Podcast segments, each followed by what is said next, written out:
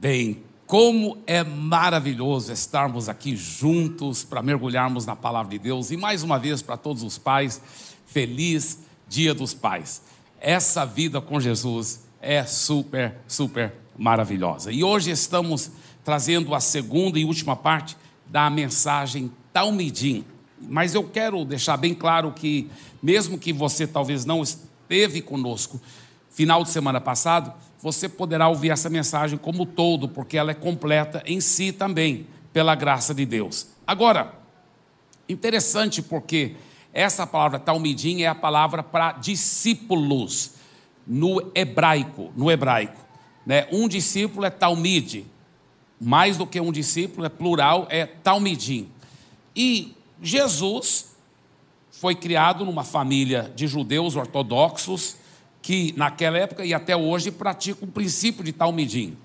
Tem o, o rabino tem os seus Talmidim, os seus discípulos. Só que na cultura hebraica, muitas poucas pessoas podem se tornar Talmidim. Era só para alguns super privilegiados. Por quê? Porque todo menino judeu sonhava em poder se tornar um, um rabino. Todo menino judeu sonhava em poder se tornar um rabino, mas só tinha um caminho para você poder se tornar um rabino, né? porque o rabino de longe era o homem mais respeitado da sociedade hebraica.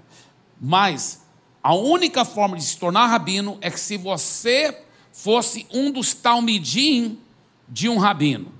E aí, esse Talmidim, era, ele começava o seu processo de discipulado aos 14 anos de idade, às vezes até mudava e morava na casa do seu rabino, do seu mestre, e ele então acompanhava o seu rabino em tudo, dos 14 anos de idade até os 30 anos de idade.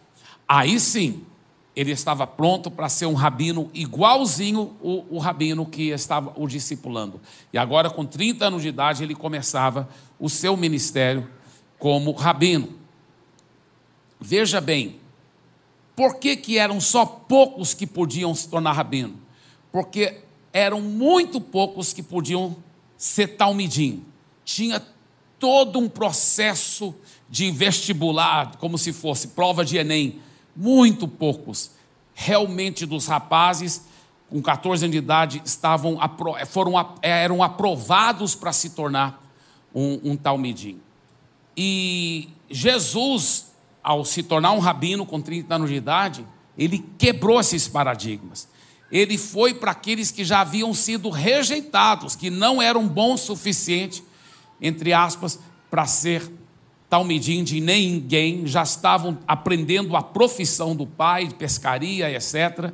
E Jesus foi lá e escolheu esses homens para serem, esses, muitos deles rapazes, alguns até adolescentes, para serem os seus Talmidim. E claro que esses rapazes sentiram super honrados, porque o rabino mais famoso, mais famoso de todos havia os escolhido. Só que, para eles, era difícil imaginar que um dia eles poderiam se tornar como seu mestre. Era um fato que todo o Talmidim era de se esperar para se tornar igualzinho o seu rabino. Mas para eles era difícil imaginar isso acontecer. Por quê? Porque Jesus era totalmente fora da média. Jesus não era um rabino qualquer. Jesus era um rabino que ressuscitava os mortos, curava cego de nascença, é, dominava as multidões com palavras transformadoras. Jesus, é, ele andava em cima da água, multiplicava os pães. Jesus era perfeito, era o Filho de Deus. Eu imagino eles conversando entre eles e falando: como que nós vamos ser igual a ele? Nós nunca vamos poder ser igual a ele. Todo tal medinha para ser igual ao seu rabino. Como nós vamos ser? Ele é perfeito. E imagino eles conversando, eu até já falei isso aqui em outra ocasião, eles conversando entre eles e falando: Mas peraí, peraí, Jesus é, é ele é filho de Deus, mas literalmente mesmo. E um, um, um, Pedro, talvez falando com João, eu até estava conversando com a Maria o outro dia e ela confirmou que ela era virgem quando ele nasceu, ele foi concebido pelo próprio Espírito Santo. Cara, como nós vamos ser igual ele?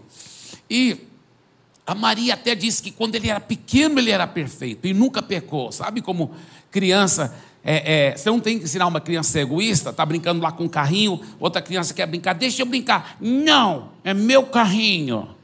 É meu carrinho, é meu, meu, meu, não. Você não tem que ensinar a criança a ser assim, né? Toda criança já é assim, não é verdade? Jesus não tinha essa natureza pecaminosa. Ele estava lá brincando, não com um carrinho, que não tinha na época, mas tinha camelo. E Jesus lá brincando com o camelo dele, e a outra criança, não, deixa eu brincar com o camelo. Pode brincar. Pode até ficar é presente para você. Aí, oh, ah, quebrou a perninha dele, vou curar para você. Mas Jesus era assim, totalmente perfeito. Jesus não tinha pecado, totalmente perfeito. E eles pensando, como que nós vamos ser? E sabe o que Jesus disse? Ele disse: Olha, acreditem quando eu digo que vocês vão fazer as mesmas obras que eu faço, e até maiores, é só não duvidar. E ele falou: Olha, lembre-se, não foi vocês que me escolheram, eu que fui lá no Mar da Galiléia e escolhi vocês, e eu escolhi vocês para darem muito fruto, e fruto que permanece.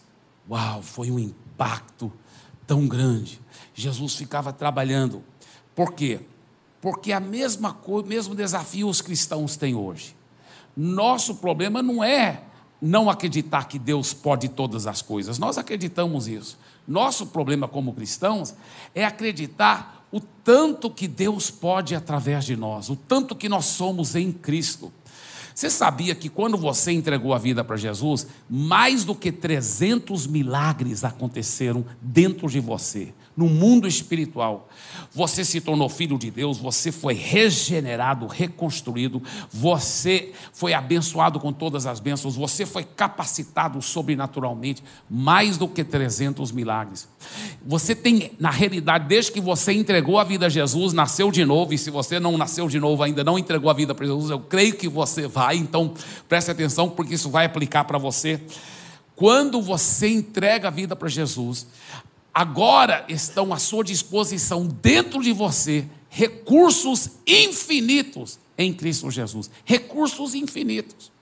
E nós aprendemos, final de semana passada, que um dos segredos que Jesus usou para ajudar os seus talmidim tomar posse desses recursos infinitos e fluir com quem eles podiam e deveriam ser em Cristo, um dos instrumentos foi o discipulado. E nós aprofundamos um pouco nesse tema do discipulado final de semana passado.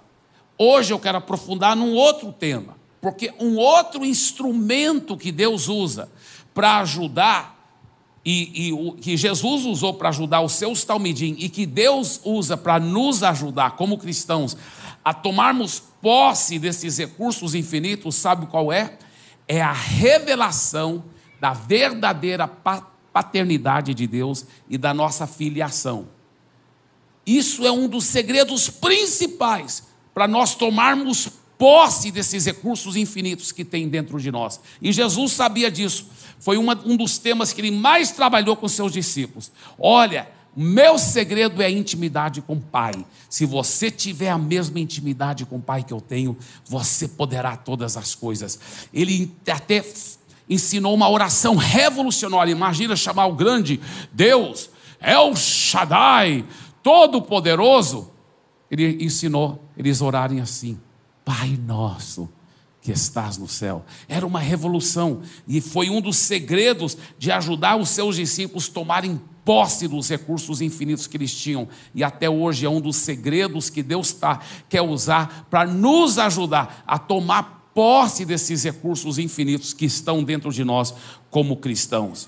Veja bem, isso é muito importante que eu vou dizer aqui, olha só. Ao ter revelação da paternidade de Deus, você poderá tomar posse da sua herança e os recursos infinitos que você tem em Cristo. Por isso que é importante você que já entregou a vida a Jesus ter revelação da paternidade de Deus. Eu creio que pelo Espírito Santo e pela palavra de Deus, eu e você vamos crescer em revelação da paternidade de Deus durante essa mensagem.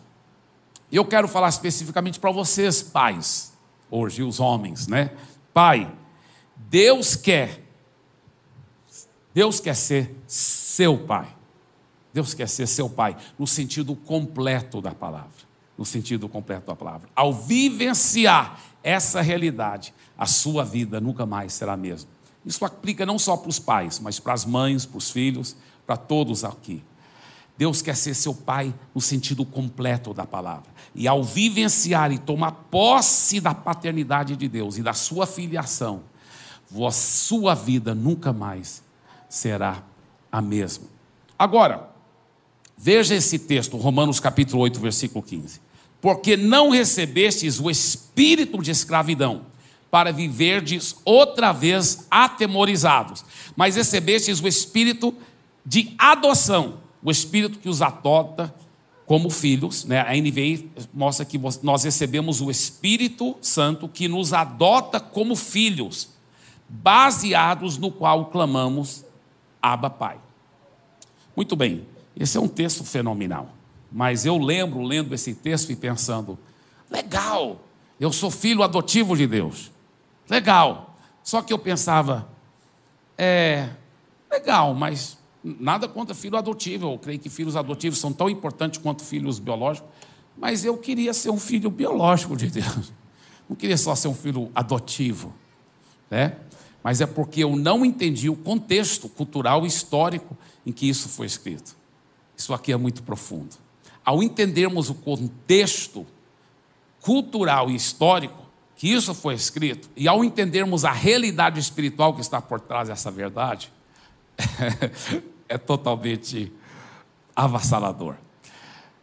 Paulo estava escrevendo para quem? Para os romanos. Claro que, inspirado pelo Espírito Santo, aplica para todos nós. Mas nós temos que entender o contexto histórico.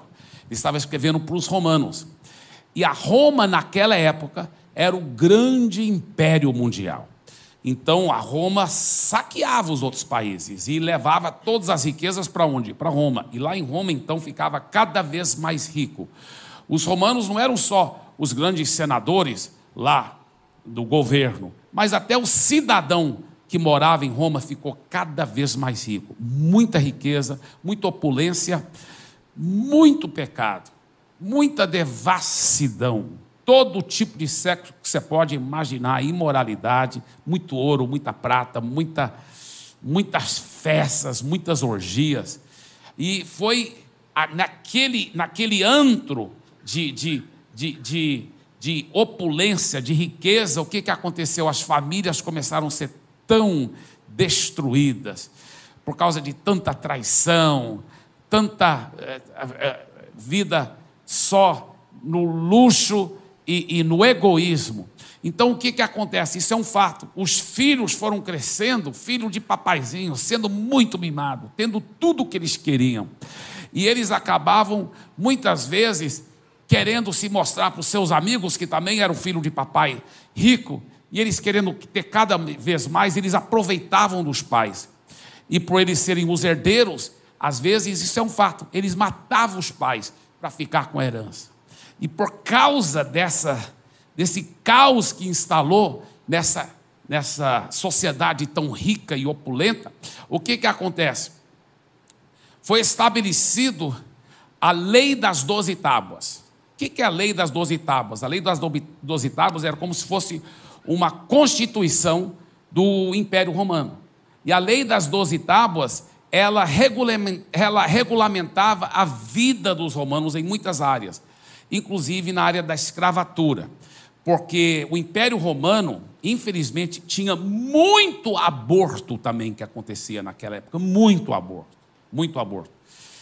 Ele, e, e também muita escravatura. Aliás, nunca na história do mundo houve tanta escravatura, tantos escravos, é, de um, um, só império ter tantos escravos. Só para você ter uma ideia, só no, naquela península da Itália, chegou a ter 3 milhões de escravos. Eram muitos escravos. O imperador romano, em certa vez, em uma hora, negociou a venda para os traficante de escravos, ele negociou a venda de 50 mil escravos. Uma cidade que o Império Romano havia tomado posse, ele vendeu todos os habitantes como escravos. Então, era muita escravatura. E essa lei das doze tábuas, ela regulamentava a vida e ajudava a tentar trazer alguma ordem nesse caos todo. E ela dizia o seguinte: pelo fato desse problema grave dos filhos se levantarem contra os pais, a lei falava o seguinte: que os pais podiam se disciplinar e com veemência seus filhos, e que se fosse necessário para proteger sua própria vida, porque os filhos muitas vezes estavam matando os pais, que os pais podiam até matar os filhos e que o governo não ia punir os pais por isso. E também a lei das doze tábuas dizia o seguinte: que os pais podiam deserdar os filhos, ir lá e oficialmente no cartório deserdar o filho, ele não ia mais ser filho e nem herdeiro mais, e que o pai podia dar toda a sua herança para um outro filho, mas ele teria que adotar um outro filho. Muitos senadores acabaram fazendo isso, porque os filhos eram tão horríveis que eles acabavam deserdando e adotando talvez um sobrinho, ah, esse sobrinho meu, ele era órfão de pai e mãe, eu que criei, ele sempre foi muito mais do que um filho para mim. Vou deserdar meu filho que só me traz dor de cabeça, só me odeia, e eu vou adotar esse meu sobrinho, e ele que vai ser meu herdeiro. Então isso era muito comum entre os senadores, entre os ricos, ao ponto que você pode ver na história do Império Romano que nem o imperador passou o trono para o seu filho. Não aconteceu. Nem o imperador passou o trono para o seu filho. Agora, olha o que acontece. A lei das doze tábuas, ela dizia o seguinte. Agora, pensa muito bem. Pensa muito bem quem que você vai adotar. Porque ele vai ser seu herdeiro então. Ele vai ser seu herdeiro. E isso é muito precioso. Você vai deserdar o seu filho, então você tem que pensar e preparar muito bem para isso. E muitos dos romanos, sabe o que eles acabavam fazendo? Porque eles tinham um escravo, às vezes, tão leal, tão íntimo, que amava tanto eles, que eles falavam: sabe de uma coisa?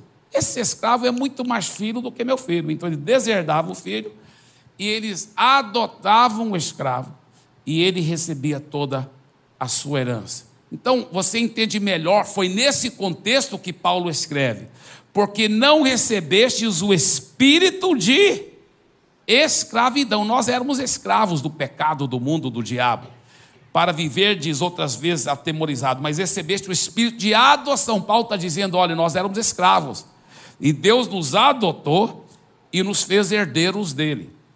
Só que tem um detalhe: o filho biológico, o pai podia deserdar.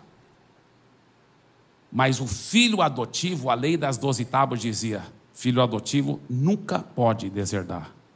Nunca. Então pense muito bem antes de você adotar alguém, porque ele você nunca vai poder deserdar. Aí quando eu soube disso, eu falei: ah, então, então é bom, eu quero ser filho adotivo mesmo. é vantagem ser filho adotivo mesmo. Então, olha que coisa maravilhosa, olha que coisa fenomenal. Agora, outro, outro detalhe que eu quero chamar a atenção sua sobre esse versículo, mostra o versículo de novo, por favor, que fala que nós agora recebemos o espírito de adoção, baseados no qual clamamos Abba Pai. Isso aqui é muito interessante, tá? Essa expressão Abba Pai é uma expressão usada somente três vezes nas Sagradas Escrituras. Porque essa palavra Abba não é no grego, e o Novo Testamento foi escrito no grego. Essa palavra Abba é uma palavra transliterada direto do aramaico, que quer dizer papaizinho, papai, que foi a língua do coração do Senhor Jesus. Jesus conhecia pelo menos quatro línguas fluentemente: né? o grego, o aramaico, o hebraico e o latim. Mas o aramaico que era a língua do coração dele, porque ele foi criado falando aramaico. Por incrível que pareça, não era tanto hebraico, era mais aramaico que Jesus falava. Então, essa era a, a língua do coração dele. E a, essa, essa expressão é usada primeiramente na Bíblia por Jesus, que eu vou te mostrar onde. Mas as outras duas vezes foi para apóstolo Paulo e todas duas vezes que apóstolo Paulo usa essa expressão aba, foi aqui e em Gálatas, falando com, com uma audiência romana, gentílica, que entendia essa cultura da lei das doze tábuas, e todas duas vezes Paulo diz: Nós não somos mais escravos, nós agora somos herdeiros de Deus, co-herdeiros com Jesus, e nós clamamos Abba, Abba, Pai. Por que, que Paulo usa essa expressão relacionado a isso? Vamos ver quando foi que Jesus usou essa expressão. Muito forte isso. Olha só, Marcos capítulo 14, versículo 36. E dizia: Abba, Pai, tudo te é possível. Passa de mim esse cálice, contudo, não seja o que eu quero, e sim o que tu queres. Veja bem, Lá no jardim do Getsemane, quando Jesus estava pingando gota de sangue, ele diz: Aba, pai. Aba quer dizer no aramaico: Papaizinho, meu papaizinho, papai. Ai, passa de mim esse cálice. Eu não quero precisar de enfrentar esse cálice. Mas, se não tiver outro jeito, tudo bem, não seja feito o que eu quero, e sim o que, eu, o que tu queres. O que, que foi que Jesus estava querendo a todo custo evitar. Você diz, sofrimento da cruz, sofrimento dos açoites. É verdade que os romanos açoitavam de uma forma cruel demais, porque os judeus tinham uma lei, inclusive do Velho Testamento. Quando fosse açoitar alguém, nunca podia dar mais do que 40 açoites. Então, por isso que eles sempre davam 39, para garantir que estivessem obedecendo a lei. Isso era quando era açoitado pelos judeus. Mas pelos romanos não, eles não tinham lei nenhuma que proibisse açoitar o tanto que quisesse. E eles açoitavam muito, a ponto que a pessoa muitas vezes ficava tipo irreconhecível, só aquela carne moída. Era uma coisa horrível, grotesca. Então era muito sofrimento, o sofrimento de ser pregado na cruz, né? o sofrimento depois de não poder respirar, porque o jeito que está pregado na cruz, de ser crucificado nu, totalmente diante da, da multidão. Mas sabe que não foi isso o principal que Jesus estava querendo evitar. Não foi isso, com certeza. Sabe o que, que foi? A Bíblia foi, diz que ele foi literalmente separado do Pai na cruz do Calvário. Por quê? Porque Jesus assumiu os pecados da humanidade toda. Deus não é limitado pelo tempo e o espaço, e Deus pegou todos os pecados da humanidade. Deus não é limitado pelo tempo, todos os pecados da humanidade, desde Adão até o último ser humano que vai nascer antes do fim do mundo, e Deus pegou todos esses pecados e colocou esses pecados em Jesus, e Deus castigou Jesus pelos nossos pecados. Por isso, Deus não pode ter Deus não pode compactuar com o pecado, por isso que Deus teve que virar as costas para Jesus, gente. Deus rejeitou Jesus naquele momento, porque Deus não pode ter intimidade com o pecado, e Jesus estava cheio dos nossos pecados. E era isso que Jesus não queria. Era isso que ele queria a todo custo evitar, é ser separado do Pai. imagina, por toda a eternidade, a Santíssima Trindade tinha comunhão e amor perfeito, e pela primeira vez em toda a eternidade, a Santíssima Trindade, ela é, ela é rasgada, ela é, ele é separado do Pai. O próprio Jesus gritou lá na cruz: Eloi, Eloi, lama sabachthani, que quer dizer: Meu Deus, meu Deus, por que me desamparaste? Deixa eu te falar uma coisa: Jesus não estava exagerando, Jesus não estava mentindo, e nem Jesus estava enganado. Ele estava falando a verdade, Deus havia o desamparado. Por quê? Porque ele estava cheio dos seus pecados, cheio dos meus pecados. E era isso que Jesus queria tanto evitar. Mas ele falou: Eu não quero tomar esse cálice. Mas se o Senhor disser que é para tomar, eu vou tomar. E o Pai fez isso. Agora, olha o retrato da cultura romana. Olha o que Jesus, olha que, olha que Deus fez. Deus des, vai deserdar e rejeita o seu filho. E adotou nós que éramos escravos e nos colocou nós como herdeiros. Então, quando Paulo escreve para os romanos, olha só, olha o contexto aqui, né? É, antes de eu ler isso, deixa eu só te falar. Agora, Deus é tão poderoso e infinito que ele sempre tem um jeito de ganhar em todas, né? Olha o que acontece. Jesus era um homem, então, como homem, ele podia morrer e levar o castigo e ser nosso substituto. Mas Jesus nunca deixou de ser totalmente Deus. E como Deus, ele pôde, naqueles três dias e três noites, sofrer infinitamente por nós. Porque ele era, um, ele era e ainda é um ser infinito. Então ele sofreu infinitamente por nós. Então, quando o preço do nosso pecado já foi pago, o que, que Deus fez? Soprou nova vida nele, ele ressuscitou, e a Bíblia fala que ele o exaltou muito acima de todo o principado e potestade, poder e domínio, de todo o nome que se possa referir, e deu para ele a herança, e deu para ele tudo. Né? Então agora ele é o top dos tops. Tá? E agora, veja esse texto que a Bíblia fala, Romanos capítulo 8. Porque não recebeste o espírito de escravidão para viver outra vez atemorizados, mas recebeste o espírito de adoção. Em outras palavras, Jesus foi rejeitado pelo Pai, foi deserdado para Deus poder nos adotar. Nós que éramos escravos, nós nos tornamos filhos. Aí olha o que ele diz: baseado no qual clamamos Abba Pai, o próprio Espírito testifica com o nosso espírito que somos o quê? Filhos de Deus. E olha o que mais ele diz: ora, se somos filhos, somos também herdeiros herdeiros de Deus e co-herdeiros com Cristo. Se com Ele sofremos, também com Ele seremos glorificados. Yes, yes, yes. Dê para Ele uma forte, forte, forte salva de palmas. Olha o tanto que o Papai do céu te ama. Ele fez tudo para você ter uma herança permanente e completa porque ele acredita em você. Ele acredita que você vai ser usado como o próprio filho dele aqui na terra, para ser sal da terra, para ser luz. Ele acredita que você, como um dos seus talmidim, vai ser igual ele e vai ser usado. Que os sonhos dele para a sua vida, os projetos dele aqui na vida são grandiosos. Por isso que qualquer um que começa a ter um vislumbre dos planos de Deus nunca se desanima, nunca nem pensa em ficar deprimido, sabe por quê? Você nem imagina as coisas poderosas que Deus projetou para a sua vida. Que Deus projetou para a sua vida. Isso é tão verdadeiro.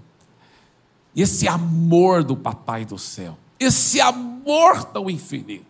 Eu lembro meu meu exemplo, né, com minha esposa, meus filhos, eles eram pequeninhos, às vezes a gente carregava, eles talvez dormiam na nossa cama, né, é, um filme da Disney, qualquer coisa, a gente carregava eles para a cama deles. Aí às vezes, quantas vezes eu e minha esposa ficávamos, ele dormindo lá na caminha dele e a gente vendo, olha, olha o narizinho dele, olha como é bonito, olha aquela pintazinha, olha, olha o jeitinho dele, meu Deus, como ele é lindo. A Bíblia fala que Deus sabe até quantos, Deus sabe a contagem, quantos fios de cabelo tem na sua cabeça. E quando um fio cai, ele sabe. Porque Deus tem prazer de manter um monte de dados matemáticos na sua cabeça? Não. É porque Deus é tão apaixonado por você. Que Ele é apaixonado pelo ar que você respira. Tudo sobre você é precioso. Ele te ama, Ele é seu papai. Não tem ninguém nesse universo que quer o seu sucesso mais do que o seu papai do céu. Não tem ninguém que acredite mais em você do que ele. Ele é apaixonado por você. Isso me faz lembrar da história verdadeira de um pai na Romênia. Isso aconteceu alguns anos atrás. Houve um grande terremoto lá. Interessante essa história. Esse pai, ele sempre falava para o filhozinho dele. Ele fazia assim. Ele sempre levava o filho para a escola. E quando ele levava o filho para a escola, entrava pelo portão, entrava na escola, e bem antes do filho entrar dentro da sala de aula, o pai ajoelhava, olhava bem nos olhos do filho e falava assim: Olha, meu filho, escuta bem o que o papai vai dizer. Haja o que houver, papai sempre estará ao seu lado. Papai sempre está aqui com você. Pode contar com seu papai, viu? O papai sempre falava isso para ele. Um dia depois que ele deixou o filho na escola, o pai estava na estrada e houve um grande terremoto.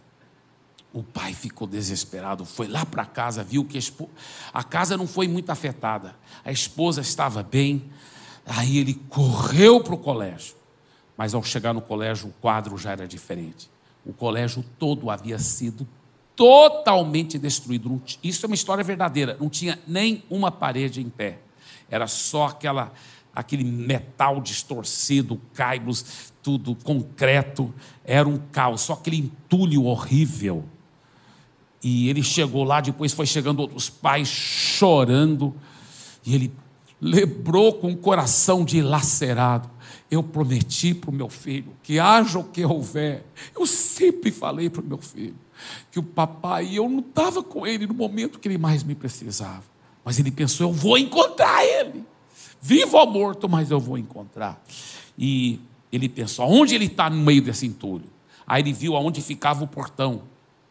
Aí ele lembrava quantos passos que ele dava para entrar na porta do colégio. Aí ele fez aquele espaço. Aí, da porta entrando no corredor, ele foi subindo no entulho, contando, imaginando onde ele estava. Aí ele viu o corredor, virava para a direita. Aí ele virou para a direita, em cima do entulho lá. Aí ele falou consigo mesmo: bem aqui que ficava a porta da sala do meu filho. Meu filho está aqui embaixo, algum lugar. Ele estava em cima do entulho. E ele começou a tirar o, e, e pegar aqueles blocos e, e trabalhar no duro. E os outros pais falam: O que, que você está fazendo? Ele falou: Eu vou encontrar meu filho. Eles falaram: Não adianta mais. Os pais falaram para ele, os outros pais: Infelizmente, nossos filhos já morreram. Ele falou: Eu vou encontrar meu filho, eu vou encontrar. Eu prometi para ele, eu sempre estaria lá. Eu vou encontrar. E ele ficou trabalhando lá. E os pais falam: rapaz, desista, cara. Olha, eu vou voltar para casa. Eu conselho que você também volte. É, é triste, mas. Ele falava assim: Você quer me ajudar? Porque se você não for me ajudar, então, por favor, não, me, não fica me interrompendo aqui. E ele estava muito focado. E o corpo de bombeiros falou: O que, que você está fazendo? Ele falou: Eu vou encontrar meu filho. Eles falaram: É tarde demais. Ah, é, todos já morreram. Ele falou: eu vou encontrar meu filho. Eles falaram: olha, mas é perigoso, pode ter explosões, pode ter é, situações subterrâneas bem sérias. Você poderá até morrer se você insistir. Ele falou: eu não importo arriscar minha vida, eu vou encontrar meu filho. Eles falaram sim, mas você talvez vai arriscar a vida de outros que tentarem te ajudar. E falou: ninguém tem que me ajudar. Eu vou ficar ajudando, eu vou ficar trabalhando. E realmente todos foram embora, o corpo de bombeiros, as pessoas acabaram indo embora. E ele ficou lá trabalhando duas horas, cinco horas, tirando entulho, concreto, carregando. E ele ficava gritando o nome do filho. Meu filho! Ele tirava mais um bloco e gritava lá o nome do, meu, do, do filho dele. Tirava outro bloco e gritava. E ele ficou trabalhando. Dez horas trabalhando, entrou à noite, passou a noite, ele ficou trabalhando 15 horas, 20, isso é uma história verdadeira. Ele trabalhou lá 30 horas. Parava, tomava uma água e continuava. 30 horas, aquele pai não parou. Isso é uma história verdadeira. E, e, quando deu mais ou menos 30 horas que ele estava tirando uns blocos e sempre gritando o nome do filho, ele ouviu ler lá de baixo. Sim, papai, eu estou aqui. Meu filho! Ele falou, meu filho, como que você está? Ele falou, está tá tudo bem, papai. Eu estou aqui com. Na minha sala de aula, tinha 37 alunos. Eu tenho 14 estão aqui comigo num vão entre duas colunas aqui embaixo. Ele falou: Eu sabia que chovia, papai. Eu sabia. Eu falava para eles que o Senhor ia nos achar. Ninguém acreditou em mim aqui, pai. Eles falaram que ninguém ia vir atrás de nós. Mas eu falei para eles que eu tinha certeza que vinha, papai. Porque o Senhor prometeu haja o que houver, o Senhor sempre estará comigo. E o pai ficou tão animado, ficou tirando entulho, fez um buraco, fala: Vê se dá para você passar, meu filho. Falou: Não, papai, eles vão primeiro porque eu já sei que o Senhor está aí comigo.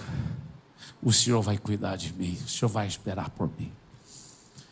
E todos os outros 13 alunos saíram do buraco, e por fim, o filho dele também fez um impacto mundial.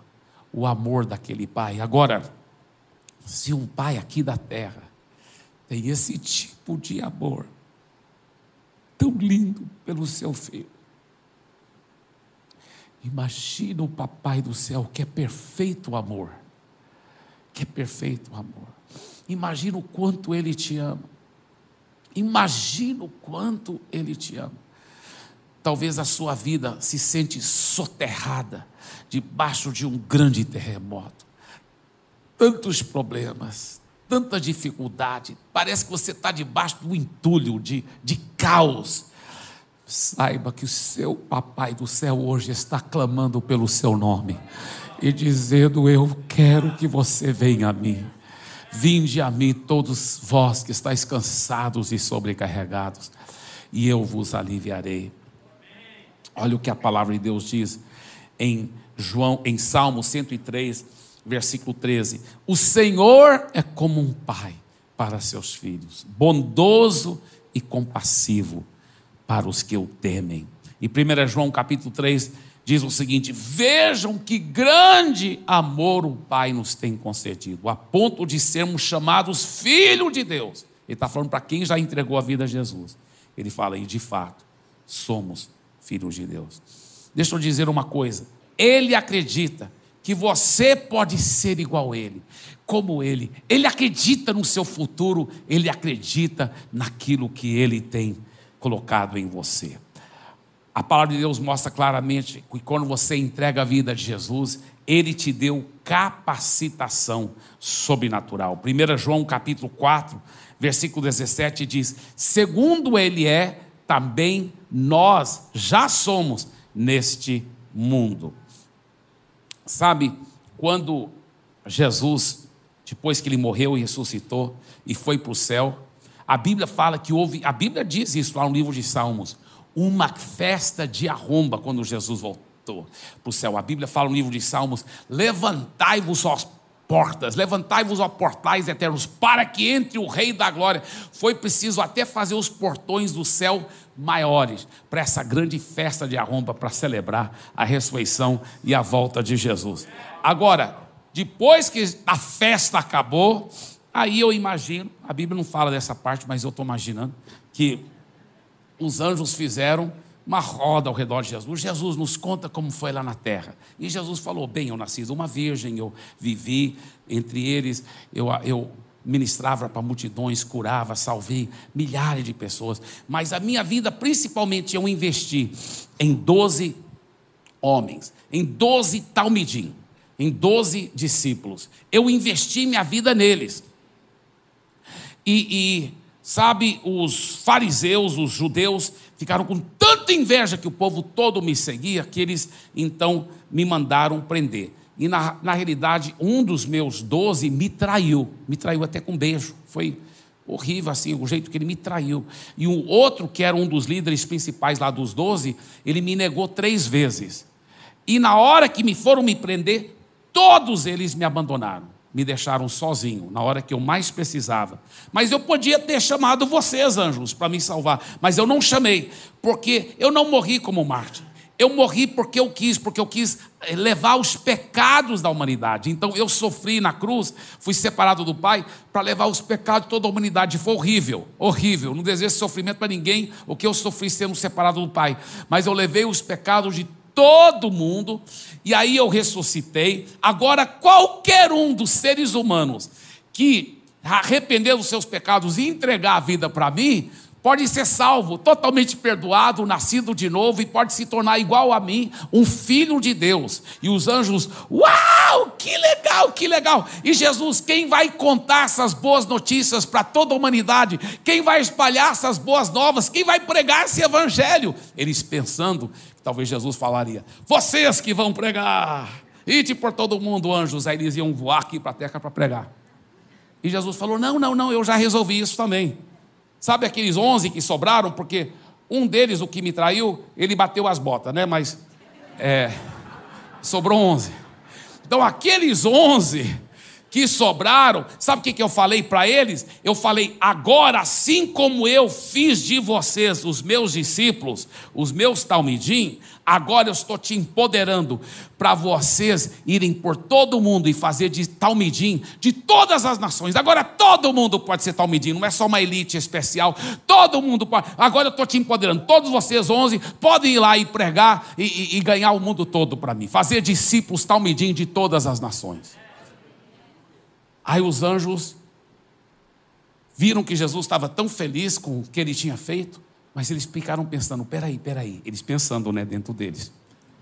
Ele confiou naqueles onze para levar a mensagem mais importante da história do universo para a humanidade. Ele confiou naqueles onze que falharam com ele. Aí eles ficaram meio calados. Aí finalmente o Gabriel teve coragem e falou: Senhor, e se por acaso eles falharem? Aí o Miguel, que era mais corajoso, falou assim: Sim, Senhor, Gabriel tem razão. E se eles falharem?